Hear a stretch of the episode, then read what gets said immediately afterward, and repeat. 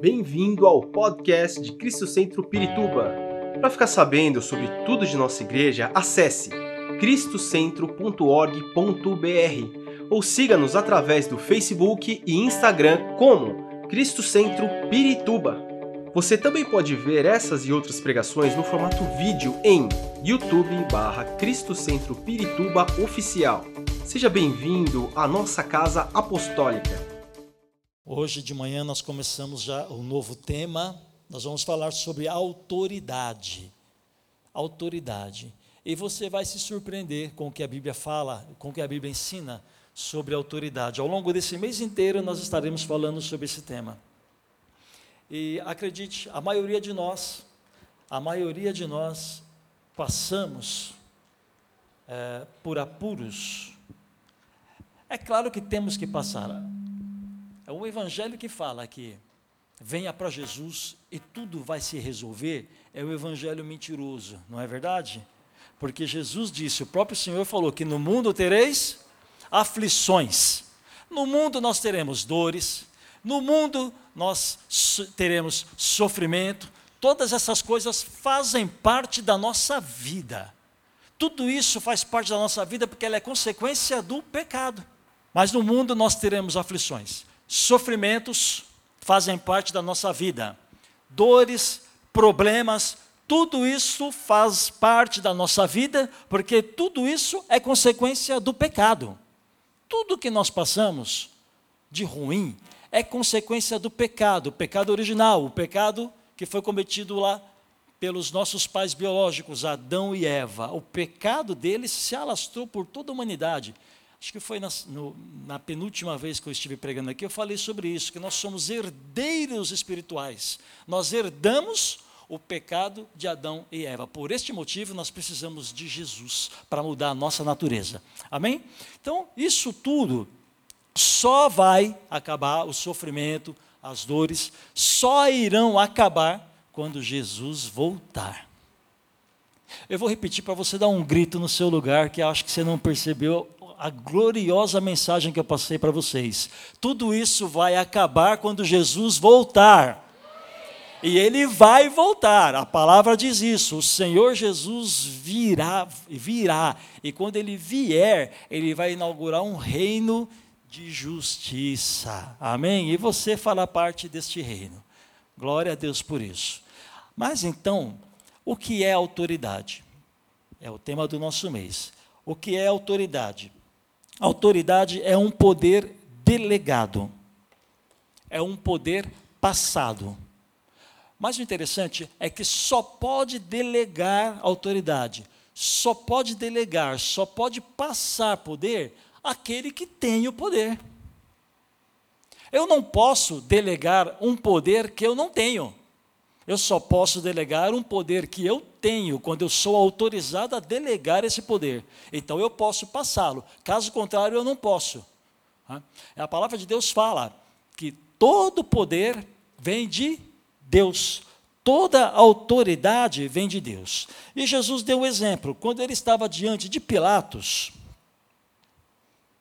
Pilatos falou para ele: Olha, você não sabe que tem autoridade para te absolver ou, e também autoridade para, mandar te matar?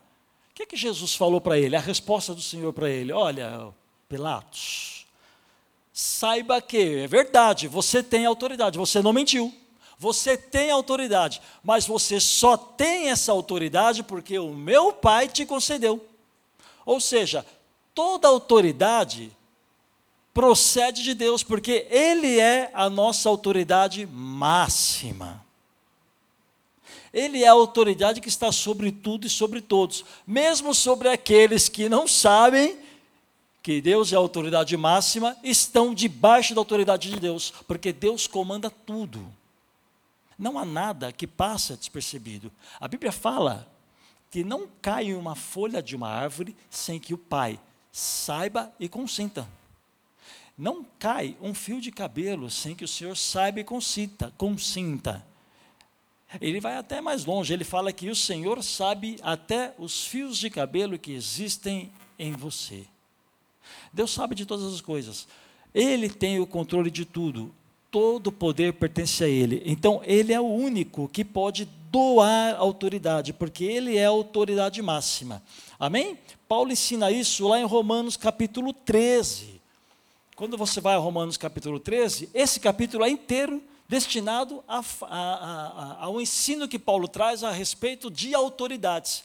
Ele fala: olha, vocês querem viver em paz, vocês querem ter uma vida tranquila, então vocês devem orar pelas suas autoridades. Ainda que você não tenha colocado ela lá, ainda que você não goste da autoridade que está é, exercendo o cargo, ainda assim, há uma ordem do Senhor para nós, orarmos pelas nossas autoridades, para que tenhamos uma vida tranquila. Isso está lá em Romanos 13. Não vou ler porque o capítulo é longo, mas lição de casa para você. Tá? Orar pelas suas autoridades. Essas autoridades, mesmo que você não goste, por algum motivo Deus permitiu. Por algum motivo Deus permitiu. Quando eu chegar lá no céu, eu vou perguntar por quê. Mas ele permitiu. Tá? Então, ore pela sua autoridade. Ah, e Deus transferiu essa autoridade. Até aqui tudo bem, né? Amém? Toda autoridade, vou resumir, toda autoridade vem de Deus. Ele pode doar autoridade porque ele é o Senhor de todas as coisas. E ele transfere autoridade, transfere aos homens nós vimos, por exemplo, o caso de Pilatos, nós vimos, por exemplo, o caso dos governantes. Deus transfere autoridades para eles. Para eles. É, mas é, o interessante é que nós vamos ler aqui em Mateus 28, vá lá comigo. Mateus 28, capítulo 28, versículo 18. Capítulo 28, versículo 18. Ó, então, Jesus aproximou-se deles e disse: aqui Jesus estava falando com os discípulos. Né? Então Jesus, é, Jesus aproximou-se deles e disse: Foi-me dada toda a autoridade nos céus e na terra. Foi-me dada toda a autoridade nos céus e na terra. Jesus é o Filho de Deus. Faz parte da nossa fé que Jesus, ele tem duas naturezas. Ele tem a natureza humana, ou seja, ele é 100% homem, ele não é 50% humano. Ele não é 70% humano. Ele é 100% humano. Essa é uma natureza de Cristo. A segunda natureza de Cristo é que ele é Deus. João fala que o Verbo se fez carne e habitou entre nós. Jesus. O Espírito, porque Deus é um Espírito, Jesus é o Deus, é, também é Deus, ele se fez carne, ele se encarnou. Então, Jesus não é apenas 100% homem, mas ele é também 100% Deus. Não é uma fração, é total, é 100% de um, 100% de outro. Né? Ok? Isso faz parte da nossa fé cristã. Nós cremos dessa forma, a Bíblia apresenta isso desta forma. Mas ele falou que foi-lhe conferido autoridade. Eu acabei de falar para vocês que Jesus é 100% Deus. Sendo 100% Deus, ele já teria naturalmente autoridade, não é verdade? Por qual motivo Deus teve que transferir autoridade para ele? Porque durante todo o tempo em que Jesus esteve no seu ministério terreno aproximadamente 33 anos e meio. O ministério em si foram três anos e meio, mas durante toda a sua vida aqui na terra, que durou aproximadamente 33 anos e meio, por aí, ele abriu mão da sua divindade. Você pode ler isso em Filipenses. Filipenses, em Filipenses, o apóstolo Paulo fala que o Senhor, embora sendo Deus, abriu mão de viver como Deus, abriu mão da sua glória, ele, ele esteve entre nós aqui na terra como um humano. Ele não esteve como Deus, mas como filho de Deus, como um humano. E por qual motivo? Porque ele tinha que ser exemplo para mim e para você. Se ele estivesse como Deus, vivendo na terra como Deus, fazendo as coisas que fez como Deus, como que nós, eu e você, mortais, comuns, pessoas comuns. Como que nós poderíamos crer que venceríamos, por exemplo, o pecado? Como que nós poderíamos acreditar que nós poderíamos viver uma vida, a vida que Deus deseja para nós, se nós não estamos na condição de Deus como Jesus estava? Deu para entender que nós não teríamos é, uma referência para nos mostrar que é possível? Então Jesus, ele abriu mão da sua divindade, ele viveu como um homem apenas, um homem comum, como eu e você, um humano comum, como eu e você. Mas a diferença é que ele foi revestido de autoridade, o Senhor deu autoridade para ele. E ele usou a autoridade que Deus deu para ele para fazer tudo o que fez. Deu para entender? Jesus, enquanto andou entre nós, ele andou dirigido pelo Espírito Santo de Deus, para nos mostrar que é assim que nós devemos viver a nossa vida cristã, dirigidos pelo Espírito Santo e tomando posse da autoridade que ele transferiu. Ou seja, Jesus pode ser a nossa referência em tudo. Nós devemos copiá-lo em tudo. E o que nós devemos fazer é exatamente o que ele fez vivermos dirigidos pelo Espírito Santo e usando a autoridade que foi transferida. Deu para entender, meus irmãos? Amém? Isso é, uma, é, um, é, é algo que eu e você falhamos, nós não usamos, nós não usamos, eu falo isso com certeza, nós não usamos a autoridade que Deus nos deu. Nós não usamos, mas em nome de Jesus, hoje vai ser um marco na sua vida, amém? Fala assim: hoje eu vou sair daqui diferente, porque hoje eu vou, eu vou aprender a usar a autoridade que o Senhor me deu, em nome de Jesus. Glória a Deus. Ah,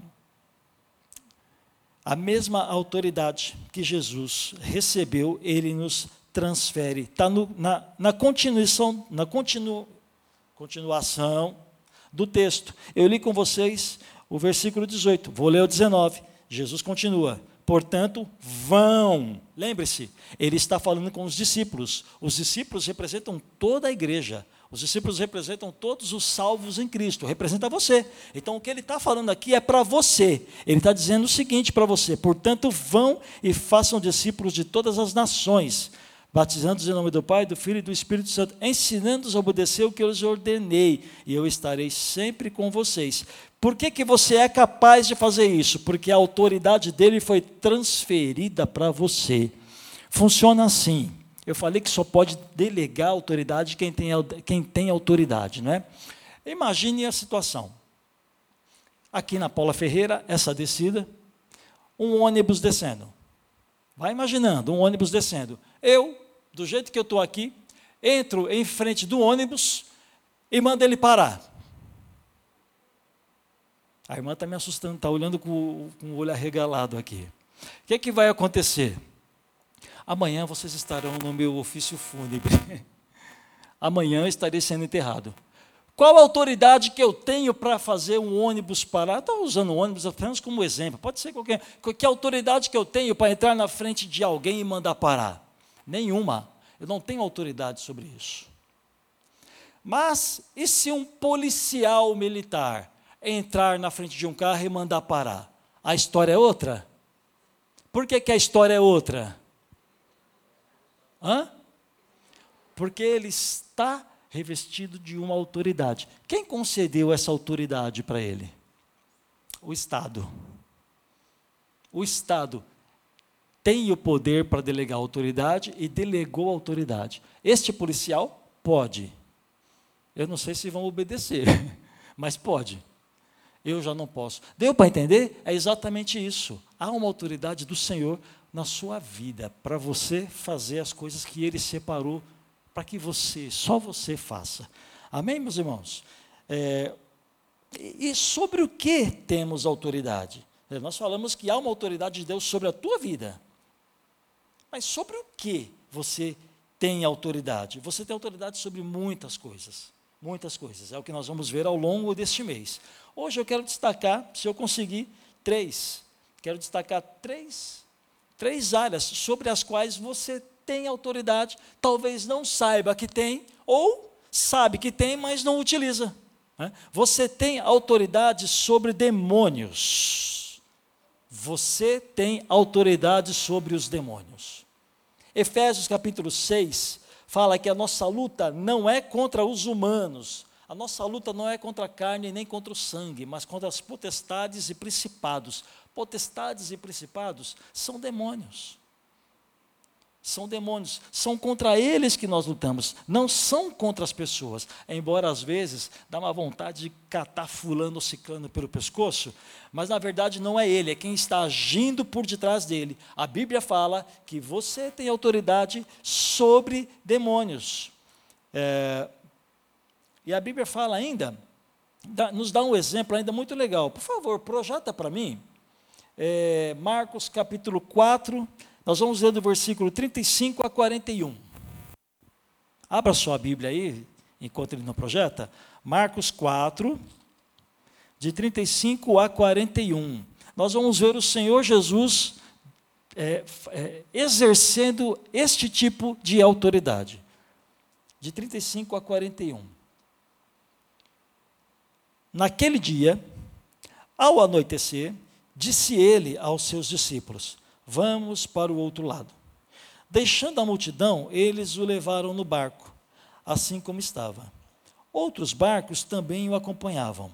Levantou-se um forte vendaval, e as ondas se lançavam sobre o barco, de forma que este ia se enchendo de água. Jesus estava na popa. Popa é a parte de trás. Né? Jesus estava na popa. Espera aí que eu perdi aqui dormindo, gente. No meio de uma tempestade, Jesus estava dormindo. Aquele que tem fé, aquele que confia no Senhor, às vezes passa como um louco, né? Às vezes passa como um cara completamente negligente, né? A fé dá essa impressão de que a pessoa é totalmente negligente. Todo mundo arrancando os cabelos, endoidando e Jesus dormindo. Jesus dormindo. Por que, que ele dormia? Ele confiava no Pai. Ele confiava. Quando se confia, se tem paz. Então ele estava dormindo. Estava dormindo. Ah, com a cabeça sobre um travesseiro. Os discípulos o acordaram e clamaram: Mestre, não te importa que morramos? Ele se levantou, ele, Jesus, se levantou, repreendeu o vento e disse ao mar: aquiete-se, acalme-se. O vento se aquietou e fez-se completa bonança. Então perguntou aos seus discípulos: Por que vocês estão com tanto medo? Ainda não têm fé?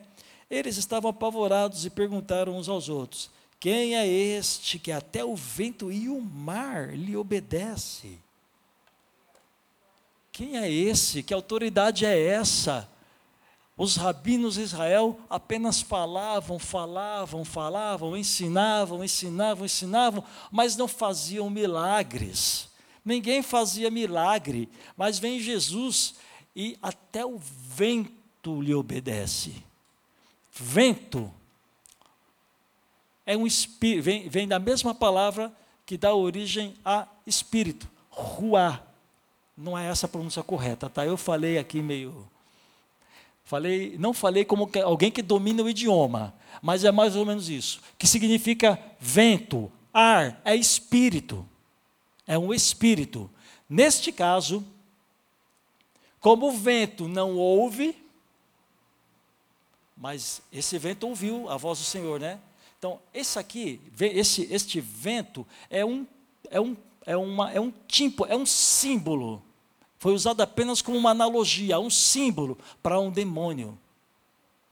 Os ventos, dependendo do contexto na Bíblia, simbolizam, mostram ações de demônios. E o que, que você tem que fazer quando você detecta um vento na sua vida? Quando você detecta um demônio agindo na sua vida? Não vai fazer entrevista com o demônio. Eles fazem entrevista por aí, né? Não façam entrevista com o demônio. Mas revista-se de autoridade e mande sair em nome de Jesus. É o que você tem que fazer, nada mais. Saia da minha vida em nome de Jesus. É isto. O que você tem que falar para demônio é isso, meu irmão. Amém? Mas não foi só com o demônio que Jesus falou. Não foi só para o demônio que Jesus deu uma ordem. A Bíblia fala também que era o mar. O que, que o mar simboliza na Bíblia? Nós vimos que, dependendo do contexto, vento é demônio. Mas o que, que o mar simboliza na vida, na, na Bíblia? Mar simboliza duas coisas: simboliza as pessoas que te rodeiam e simboliza também o mundo. Mar é um símbolo para o mundo. O que é o mundo? O mundo é todo aquilo que tenta te corromper.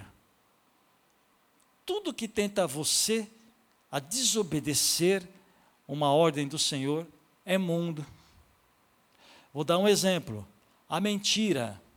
Muitas, muitos negócios que são feitos no mundo são feitos. E aqui, mundo, o que eu, tô, o que eu quero chamar de mundo é, é algo que está fora da igreja. Você tem a igreja, né, o reino de Deus. Esquece a igreja. Você tem o reino de Deus. Tudo que é relativo, tudo que faz parte do reino de Deus, onde você está inserido.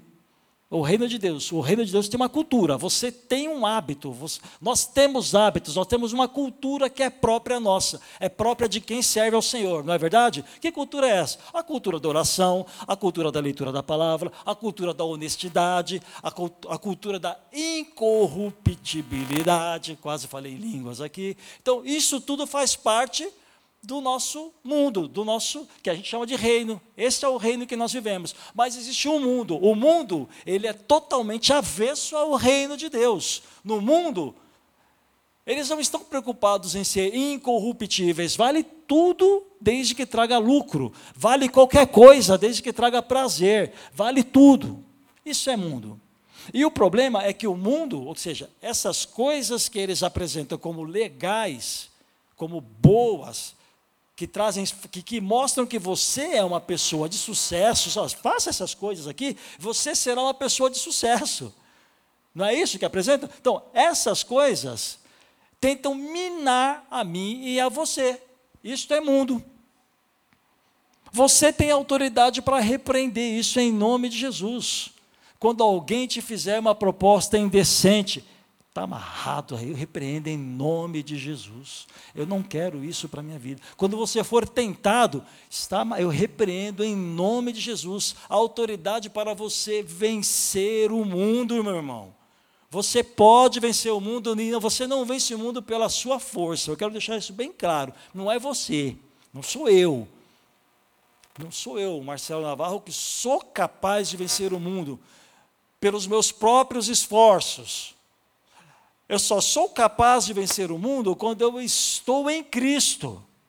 Eu só sou capaz de vencer o mundo quando eu sei que o Espírito Santo me ajuda, quando eu dou ouvidos ao Espírito Santo e mais. O principal, não basta apenas dar ouvidos, eu preciso obedecer. Então, quando eu ouço ao Senhor e obedeço a Sua voz, então eu venço o mundo. Amém? Você tem autoridade para vencer o mundo. Quando alguma proposta chegar até você, e você sabe, você sabe porque o Senhor te fala. Quando você souber que essa proposta não procede do Senhor, repreenda. Mande para fora da sua vida, não permita que isto passe por você. Acho que eu preguei isso também há um mês atrás. Você pode frear o mal, o mal chega até você, mas não pode passar de você. Passa de você quando você aceita. Amém? Não aceite. Não aceite. Não aceite o mal. Repreenda em nome de Jesus. Você faz parte do reino de Deus. A Bíblia fala que você foi transferido do império das trevas. Império das trevas. Você estava lá junto comigo. Todos nós na mão do diabo.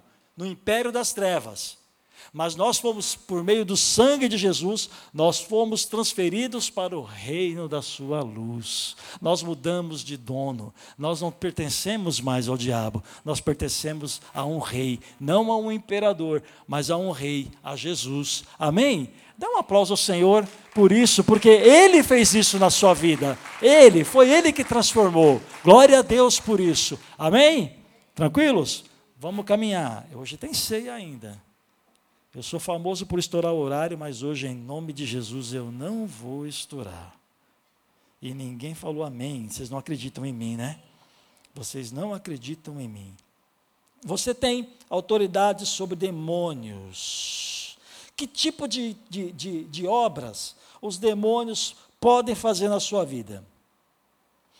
Eu achei muito interessante, hoje de manhã nós estávamos aqui orando, e por todas as pessoas por quem eu orei, eu, eu não sei os demais, mas as, todas as pessoas por quem eu orei, problemas da família, contenda na família, briga, família dividida, briga nas famílias. As brigas nas famílias provavelmente estão sendo divididas, estão sendo geradas por demônios. Por demônios, demônios geram contendas, geram brigas. Eu não sei se esse é o caso que você está vivendo hoje, se a sua família está passando por um problema de divisão, por um problema de briga, não sei. Mas o que eu sei é que nós vamos repreender isso hoje em nome de Jesus. Pode ser que a sua família esteja sofrendo um ataque de demônio. E você vai lutar pela sua família, você vai guerrear. Pode ser que isso esteja uma ação maligna. Pode ser também que o seu problema conjugal, eita nós, os casados. Pode ser que os casados estão passando por problemas conjugais porque demônios estão agindo aí demônios estão fazendo, por exemplo, um dos dois traírem. Quem gera, quem gera o adultério não é Deus. Se não é Deus, é quem? Não é verdade? Pode ser que é, o, é, há uma crise no casamento porque há um adultério. Eu vou te falar uma coisa. Nada fica em oculto. A Bíblia fala isso, que tudo vem à tona. Saiba que, mesmo que o seu pecado, supondo-se que haja um pecado desse, e ainda não veio à tona, mesmo assim, a consequência já é sentida. Quando ele vier à tona, vai trazer problemas sérios, problemas graves. Mas mesmo sem vir à tona, ele já, já gera problemas graves, porque há uma ruptura no casamento. Há um ser estranho no casamento. Estranho é aquele que é de fora estranho, que é de fora, alguém que não deveria estar no casamento, entrou. E isso vai gerar, já está gerando, tenho certeza, e vai piorar. Então, qual é a minha orientação para você hoje? Primeira coisa, repreenda este demônio que te levou ao adultério. Ou se você sabe de alguém na sua família que passa por isso, repreenda o demônio que age nessa pessoa. E, segundo passo, se é o seu caso, ou o caso de você que está me ouvindo e vai me ouvir, vai ouvir essa gravação, repreenda, mas isso não é suficiente. Você precisa tomar a atitude de mudar. Largue. Deixe o pecado para lá. Abandone o seu pecado. Amém? Então pode ser que o seu problema conjugal tenha uma origem espiritual, uma ação de demônios. Bom, e por aí afora, problemas, uh, problemas financeiros, podem ser gerados por demônios. Quantos problemas, quantas pessoas estão é, passando por apertos financeiros porque estão sendo roubados. O diabo está fazendo você utilizar o seu dinheiro para algo que não, que não é bom, que não está certo, que não está correto, que vai trazer prejuízo. Né? Pode ser que isso esteja acontecendo com você também. Nós vamos orar hoje, irmãos. Nós vamos quebrar essas, essas ações malignas na sua vida. Você acredita nisso? Que Deus pode agir em você? Muito bem. E por aí afora, eu falei alguns, falta de trabalho, por exemplo. Então, eu falei alguns. Eu tenho certeza que você agora está aí, como diz minha mãe, matutando, né? Coisas que podem estar acontecendo na sua vida e talvez estejam ligadas a ações malignas. Ah, essa é a ação de demônios que nós vamos repreender. Você tem autoridade sobre os demônios. Segundo ponto é que você tem autoridade sobre o pecado. Você tem autoridade sobre o pecado. Hebreus capítulo 4, versículo 15. Projeta para mim, por favor. Hebreus 4. Pois não temos um sumo sacerdote que não possa compadecer-se das nossas fraquezas, mas sim alguém que, como nós, passou por todo tipo de tentação, porém sem pecado. Comentei isso agora há pouco, né? Jesus, ele experimentou todo tipo de tentação. Quero abrir um parênteses importante aqui. Ser tentado não quer dizer que você está em pecado. Amém? Entendem isso? Ser tentado não significa que você está em pecado. Ser tentado significa que o diabo está tentando fazer você cair no pecado, mas ainda não caiu. Por que, que isso é importante?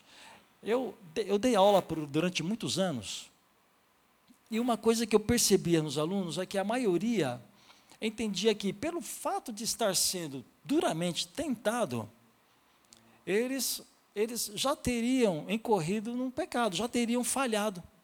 E aí, olha, olha o, como funciona a, a mente a respeito disso. Bom, eu estou sendo tentado. Se eu já pequei, isso é o que eles acham. Se eu já pequei, pequei, já que eu pequei, né? Dá para entender? Já que eu pequei, então eu já vou vir enfiar o pé na jaca, porque eu já pequei mesmo. Então já vou me afundar no pecado. Ser tentado não é pecado. Pecado é quando você aceita a tentação. Tentação, de uma forma mais mais clara possível, é uma sugestão. É uma sugestão. Por que não? Né? Você está com um problema lá no, com a sua esposa, aí vem o diabo, por que não? Né? Uma puladinha de cerca. Você está com um problema lá financeiro, aparece uma chance de roubar uma grana lá na empresa, aí o diabo vem no seu ouvido e fala, por que não? Ninguém vai descobrir. Dá para entender? Então, essas sugestões não são pecado. Pecado é quando você acolhe isso no seu coração.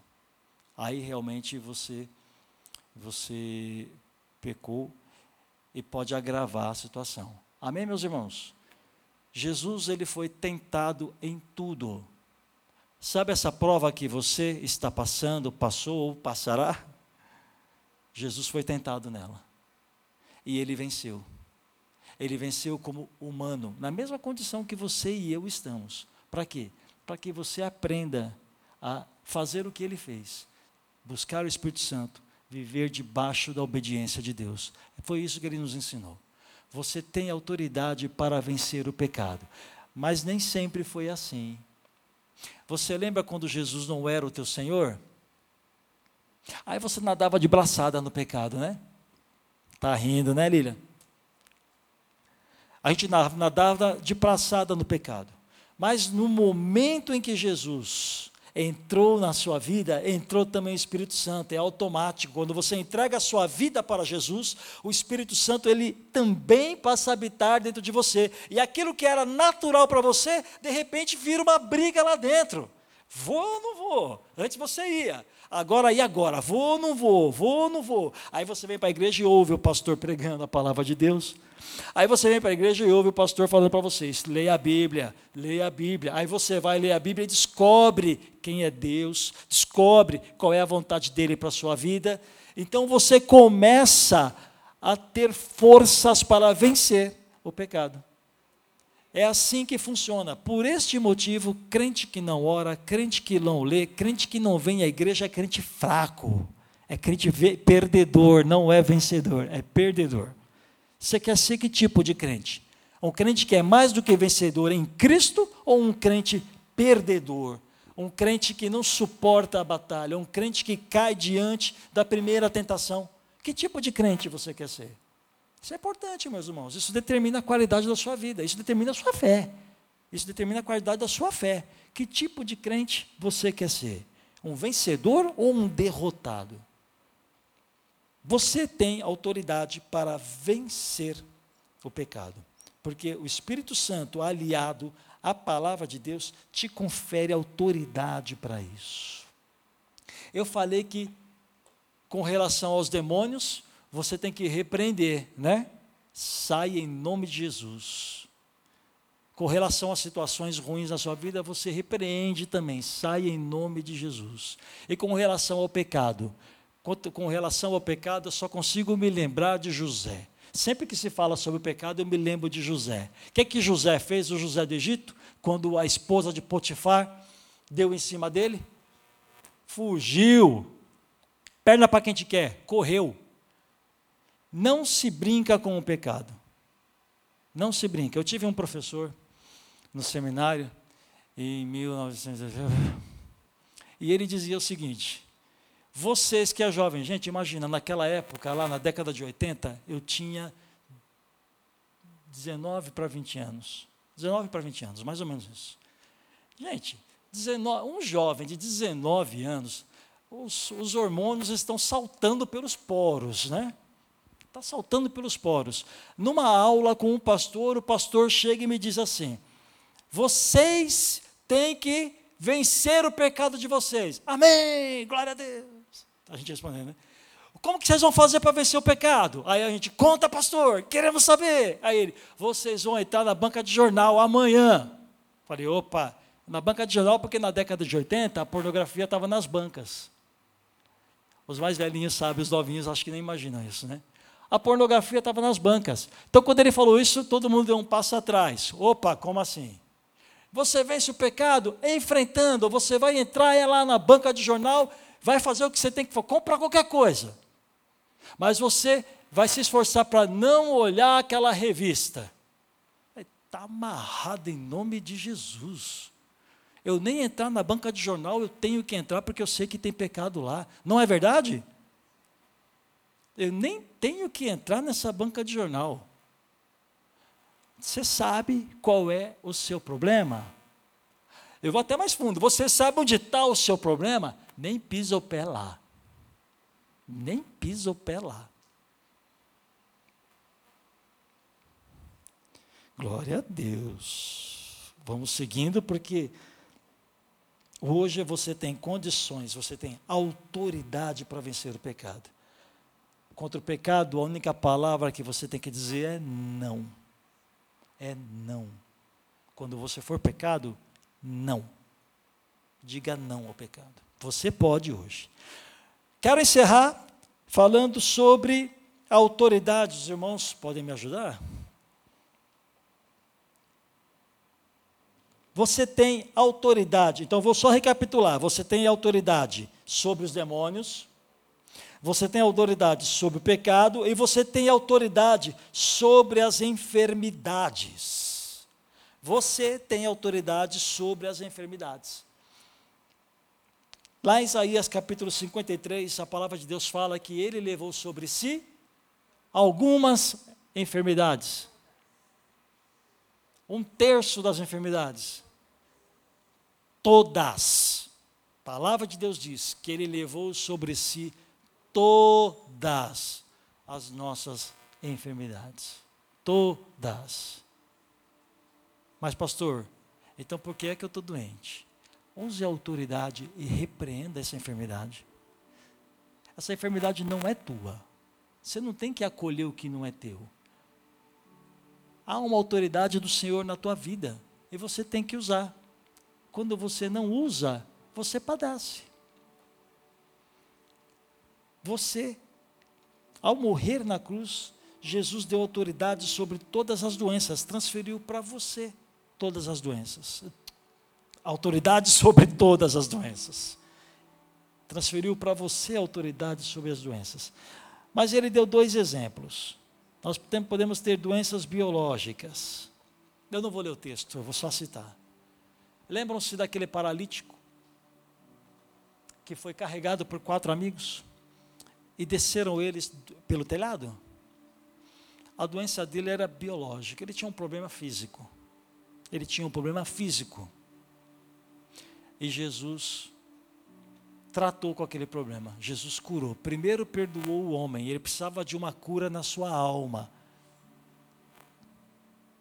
Para entender que, a, que a, a, mentalidade judaica era assim: se você nasce, nascia né, com um defeito físico, era consequência do pecado. Então, quando alguém nascia defeituoso, quem pecou? Seus pais ou seu pai ou sua mãe? Essa era a pergunta. Jesus estava mostrando para ele o seguinte: não é nenhum nem outro. Não é nenhum nem outro. Eu vou curar sua mentalidade. Você não é culpado pelo que está no seu corpo. Ninguém é culpado pelo que, porque você não anda. Você está curado. Receba o perdão na sua mente, primeiro, na sua alma. Seja perdoado. E agora que você entende que você está perdoado, levanta, toma a tua cama e anda. Cura primeiro na alma deste homem. Pode ser que você está agarrado a algum problema porque você se sente culpado. A dor da culpa é uma das piores dores que existem. Vocês sabiam? Não tem nada pior do que sentir-se culpado por algo. Pessoas tiram a vida, se suicidam quando sentem que elas foram a causadora de um problema grande. É terrível sentir-se culpada. Do mesma forma que o Senhor curou este homem antes de curar o seu corpo em si, Ele quer curar sua alma está com sentimento de culpa, lance isso aos pés do Senhor. Sabe quem acusa? É o diabo. O nome dele é acusador. Ele está fazendo o papel dele, te acusar. O Senhor não te acusa. Quando Jesus curou aquela. É, melhor, quando Jesus tratou com aquela mulher que foi pega em adultério, ele disse para ela: onde, no finalzinho, onde estão os teus acusadores? Olhou para um lado, olhou para o outro. Ah, Senhor, não tem ninguém aqui. Pois é. Então vai. Eu também não te acuso. Vai. E não peques mais. Mas eu não. O Senhor não te acusa. O Senhor quer te libertar. É diferente. Ele quer tratar com você. Ele quer que você seja livre desta culpa. Posteriormente veio a cura física. Ele curou o corpo daquele homem.